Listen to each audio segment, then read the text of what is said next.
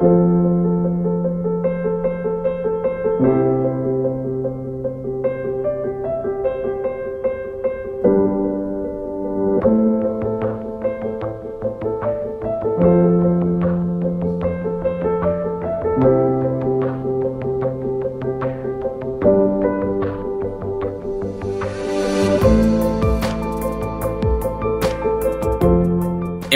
a movimientos muy importantes dentro del sector sanitario. Hemos visto protestas en los centros de salud y en los hospitales, lecturas de manifiestos, presencia en redes. De esta manera, algunos medios hablan ya de la segunda marea blanca. ¿Cosas que reclaman? Pues la defensa del sistema público de salud, la mejora de las condiciones laborales del personal sanitario y una oposición frontal a la privatización. Es decir, reclaman que los, que los aplausos de las 8 de la tarde se traduzcan en algo real y tangible. Desde el Consejo Estatal de Estudiantes de Medicina también defendemos un sistema público de salud. Nos basamos en estudios de la OMS o de la Comisión Europea que vienen a decir que los sistemas de privatización no son necesariamente más efectivos.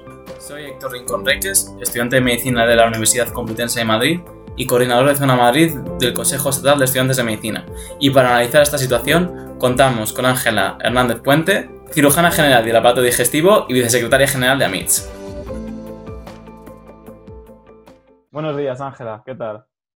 Hola, buenos días, Héctor, encantada. Bueno, lo primero que queríamos preguntarte, para entrar un poco en materia, es ¿cómo está organizado el sistema sanitario actualmente? Bueno, eh, para no entrar, no profundizar demasiado, pero tampoco quedarnos en nada, eh, digamos que nuestro sistema, nuestro sistema de salud parte de la ley de sanidad que conocemos todos, de la Ley General de Sanidad de 1986. ¿De acuerdo? Ahí básicamente se determinaron unos mínimos comunes y se determinó su transferencia a las comunidades. Esta transferencia a las comunidades en 17 sistemas más ingesas, y contamos Ceuta, y, Melilla, eh, terminó de completarse en el 2003. Entonces, esta es la realidad con la que contamos. Todo esto se trata de articular a través del Consejo Interterritorial, pero también sabemos todos que el Consejo Interterritorial no es vinculante, con lo cual eh, hay muchas opiniones de las comunidades que influyen en tener diferencias dentro del Sistema Nacional de Sanidad. Un ejemplo básico serían los diferentes calendarios vacunales de las diferentes comunidades. Eh, la, otra cosa, la otra ley con la que hay que contar para hablar de cómo es nuestro sistema es la Ley 15.1997 del 25 de abril, en la que se habilitaban las nuevas formas de gestión en el Sistema Nacional de Salud. Esta ley, en teoría, contó con un amplio consenso. Eh, después ha sido denostada por muchos, pero vamos, ahí es donde se habilitaba, digamos, la colaboración público-privada. Es decir, se establecía que la sanidad es una condición de servicio público pero a la vez eh, abría la puerta a colaboraciones público-privadas de diferentes tipos. Pues, por ejemplo, en Madrid, por poner un ejemplo, tenemos la gestión directa de la mayor parte de los hospitales, de la atención primaria y del SUMA 112. Y luego, pues por poner dos ejemplos, tenemos el modelo eh, PFI y el PPP. El PFI es el de hospitales, los nuevos hospitales que se crearon en el 2008, en los que está es la gestión privada es la parte no sanitaria, la parte sanitaria sigue siendo eh, gestión directa por parte del SEMAS.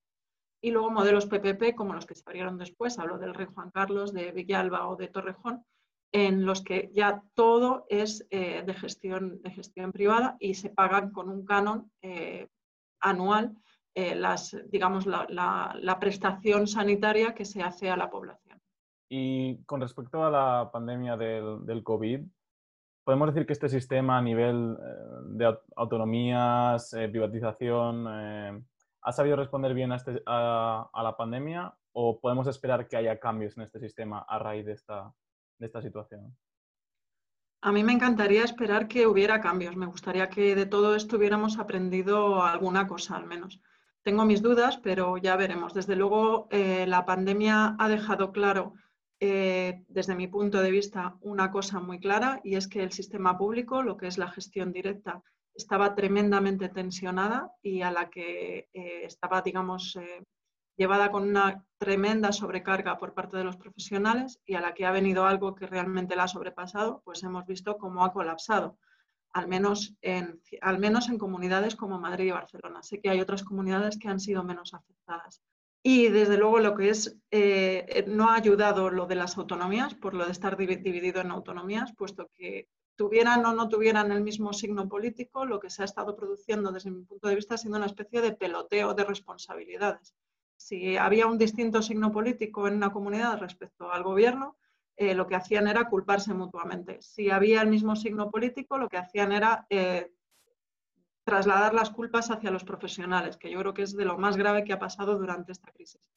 Y ya a nivel de la autonomía, y hablo por Madrid porque es la que yo conozco, la coordinación entre el sistema público y el privado ha sido fundamental, porque la verdad es que tanto los profesionales de un sitio como de otro han estado haciendo el máximo, pero mi sensación eh, es que aunque todo el mundo ha hecho lo posible, ha sido una especie de guerra de guerrillas, es decir, no había un plan común para coordinar ni los hospitales públicos ni los privados. ¿eh? O sea, quiero decir, ha habido hospitales públicos que han colapsado a mediados de marzo, y pongo como ejemplo el Severo Ochoa de Leganés, mientras que ha habido otros que aguantaron mejor el tirón hasta principios de abril, como La Paz.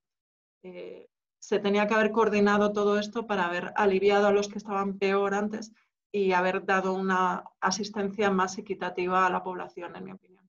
Y toda esta descoordinación, todo este colapso, pues es una de las razones por la que ha habido todos estos eh, movimientos, este resurgimiento de protestas en el seno de la profesión sanitaria ¿Por qué se han producido ahora y qué, de qué van un poco?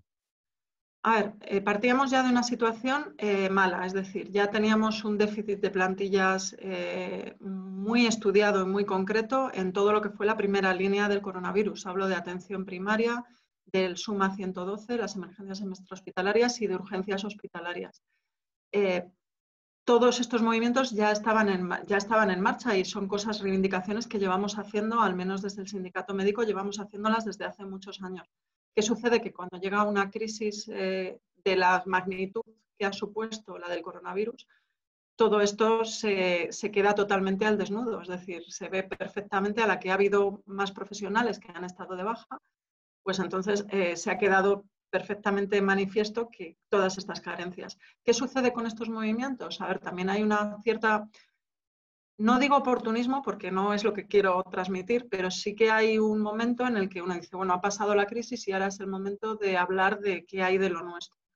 Aquí lo que veo es un peligro muy grave y es que algo que ya nos pasó desde el 2012, es decir, en las crisis, en las crisis surgen movimientos por ejemplo, en el 2012, con el mal llamado Plan de Estabilización de Fernández Lasqueti en Madrid, eh, se puso un plan, en marcha un plan externalizador, que era privatizador de la sanidad de, más de 1.200.000 madrileños, y eso hizo que, debido a cómo lo hicieron, a lo mal que lo explicaron y a que no había realmente... Eh, no había realmente datos fehacientes de que un tipo de gestión fuese mejor que otra, hizo que todos los profesionales salieran a la calle en lo que se llamaron las mareas blancas. Yo estuve en esos movimientos, se, fueron algo inicialmente totalmente espontáneo, es decir, íbamos a la castellana 3.000 personas, se llamaban blancas porque íbamos muchos con bata, pero otros iban con los uniformes de enfermería, en fin, cada uno iba con su uniforme. ¿Qué ha sucedido después desde mi punto de vista? Que también a veces eh, criticamos a la administración porque está politizada, y a veces no somos capaces nosotros mismos de darnos cuenta, los que estamos luchando por la sanidad de todos, de que a veces también eh, se, contaminan de ciertos tintes políticos. En mi opinión es lo que ha sucedido con esto y de hecho ahora mismo tenemos pues varios movimientos que no están entroncados entre ellos. Eh, hablo pues por ejemplo de sanitarios necesarios, que en principio tendría un sindicato asambleario detrás que sería MATS. A la vez tenemos las mareas blancas que digamos que están muy cercanas a posturas de, asociaciones vecinales y de comisiones obreras que también están ahí eh, resurgiendo. Nosotros un poquito lo que defendemos desde el sindicato médico, tanto a nivel autonómico en Madrid con AMITS como a nivel eh, central con, con la Confederación Estatal de Sindicatos Médicos, es la despolitización de la sanidad en todo lo que sea posible. Es decir, nosotros representamos a afiliados y a médicos que pueden ser de cualquier ideología y en ese sentido hay que tener un poquito de cuidado porque cuando defendemos la sanidad pública, que soy la primera que la defiendo y que creo que es fundamental y que, bueno, es que hay, cuando uno tiene la mala suerte de tener una enfermedad eh, la diferencia entre estar en un sistema como el nuestro, en otro como el de Estados Unidos, es que te vaya la hipoteca y tu economía familiar, además de la desgracia de estar enfermo. Es decir, teniendo eso clarísimo, eh, también tenemos que tener muy claro que la defensa de la sanidad de todos requiere un ejercicio de generosidad y requiere también que no es un ataque a otros. Es decir, eh, los profesionales que están trabajando en la privada han sido tan profesionales y tienen tantos problemas laborales y de precariedad y de sobrecarga como los de la pública. Entonces, yo creo que hay que hacer un ejercicio muy fuerte. Estos días hemos estado debatiéndolo mucho y me gusta mucho lo que decía un compañero. En la sanidad de todos, yo creo que es muy importante que hagamos todos un ejercicio. Eh, ni la pública es buena por el mero hecho de ser sanidad pública, ni la privada es mala por el mero hecho de ser sanidad privada.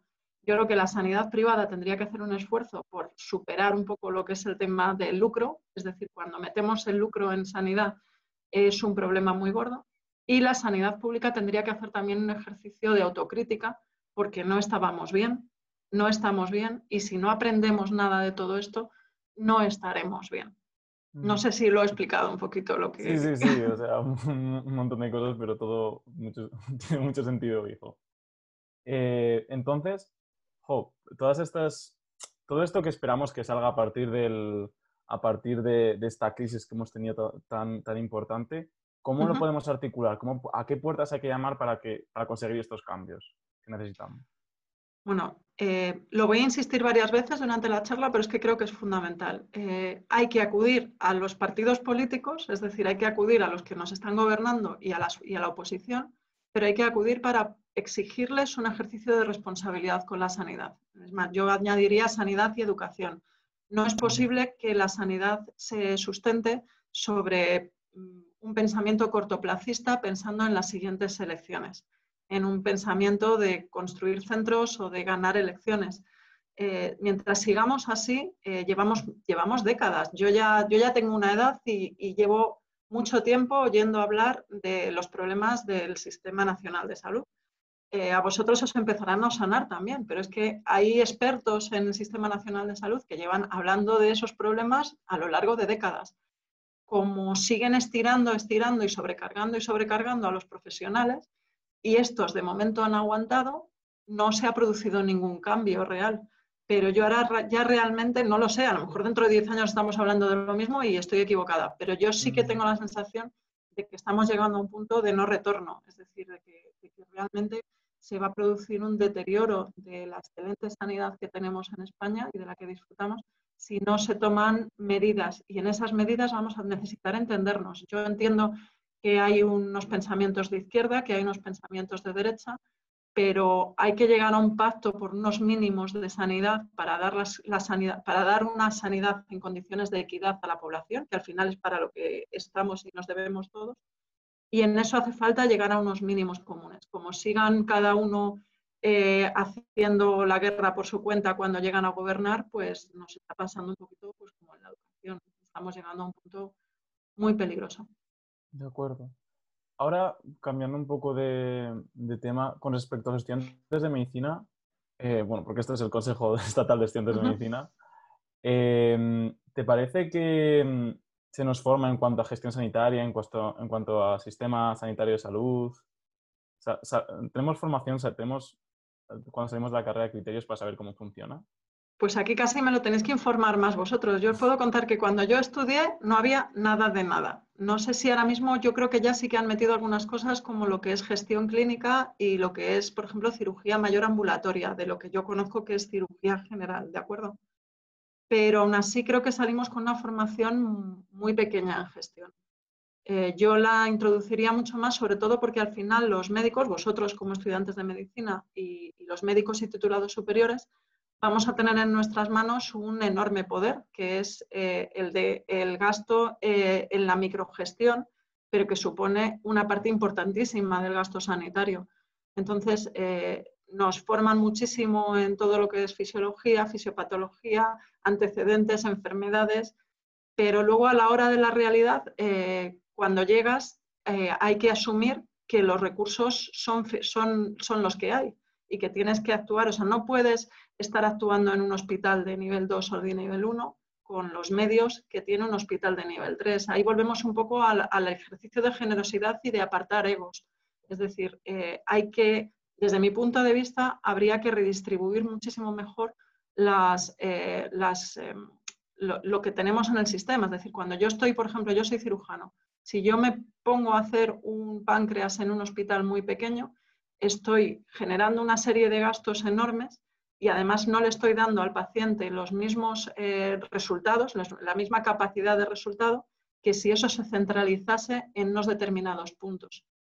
Em, yo creo que ese es el camino en determinadas cosas, pero es un camino difícil de tomar, sobre todo porque además somos muy, los médicos somos muy, muy de hacerlo nosotros mismos y de pensar que nosotros somos capaces. Creo que hay que aprender a trabajar en equipo y mejorar muchísimo tanto esos niveles asistenciales como ese trabajo en redes.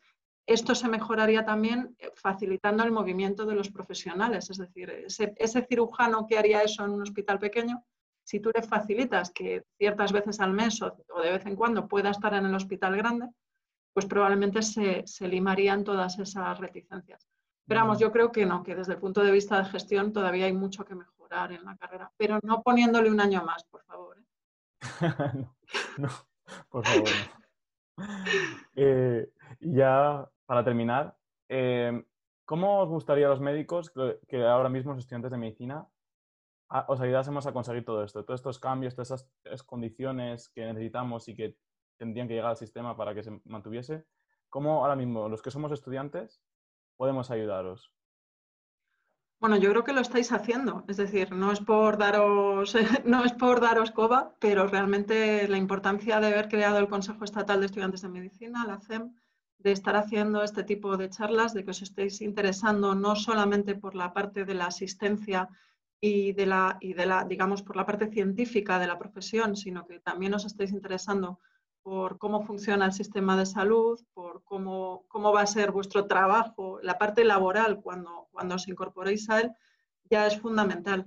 Eh, todo lo que se haga, eh, es que hay tanto por mejorar todavía, quiero decir, a nivel de las prácticas y por lo que hablo con vosotros, todavía estáis en algunos sitios, en los mismos sitios donde estaba yo cuando hice la carrera entre el 96 y el, y el entre el 94 y el 2000 a mí me llama mucho la atención, por ejemplo, vuestra campaña de No soy un ficus, cuídame. Eh, yo creo que habría que implementar más parte práctica durante la, durante la carrera de medicina. No sé si ahí estáis de acuerdo o no. Y creo que eh, esa parte práctica, digamos, eh, también va totalmente relacionada con este tipo de iniciativas, pues estas charlas y con estar informados sobre lo que viene y sobre lo que hay. Además es que sois el futuro, o sea, dependemos completamente de vosotros en ese sentido. Así que el camino yo creo que es el que hay, o sea, exigir, si, creéis que tenéis poca eh, formación de gestión, eh, yo creo que esto pasa por exigir en los currículums eh, y, con las, y, con los, y, con, y con las comisiones de las, de la, vamos, con las comisiones de las especialidades, exigir que esa parte entre también. Pues nada, esto era todo lo que te queríamos preguntar. Eh, muchísimas gracias por haber estado aquí con nosotros. A vosotros por haber contado conmigo y con, y con el sindicato médico, ¿de acuerdo?